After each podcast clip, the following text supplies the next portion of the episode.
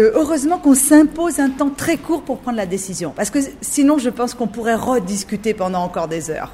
Très très vite, on peut avoir envie de, une fois qu'on dit bon bah, voilà, on est tous d'accord pour cette personne, et puis hop, on dit ah oui mais oui mais alors telle autre personne vraiment, elle avait ça, que celui-là est un peu moins, etc. Donc en fait finalement, il faut vite décider parce que sinon, je crois qu'on n'aurait même pas envie de décider. C'est ça qu'il faut retenir.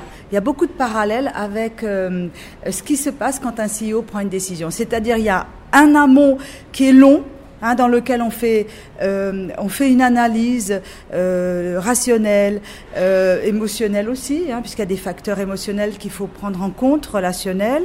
Et puis, il y a un moment donné, si on ne décide pas euh, de renoncer à quelque chose, eh bien on prend jamais de décision. Et c'est ça qu'il faut retenir. Décider, c'est renoncer. Paul, il est, euh, il est surprenant parce qu'il a, il, est, euh, comment pour, enfin, il est un peu système D. Il n'est pas dans l'immobilisme. Il est dans l'action.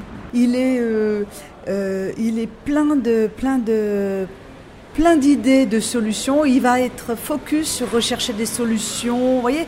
Et donc en fait, il a la personnalité puisqu'il a, il a une relation assez facile euh, à l'autre. Il inspire la bienveillance. Il inspire euh, euh, finalement d'avoir envie de parler avec lui, d'établir un bon contact. On est très influencé au dernier moment on a toujours deux ou trois candidats vraiment qui sont très très très proches au niveau du processus décisionnel. On va choisir plutôt euh, euh, de privilégier euh, la facilité avec laquelle le candidat va établir de bonnes relations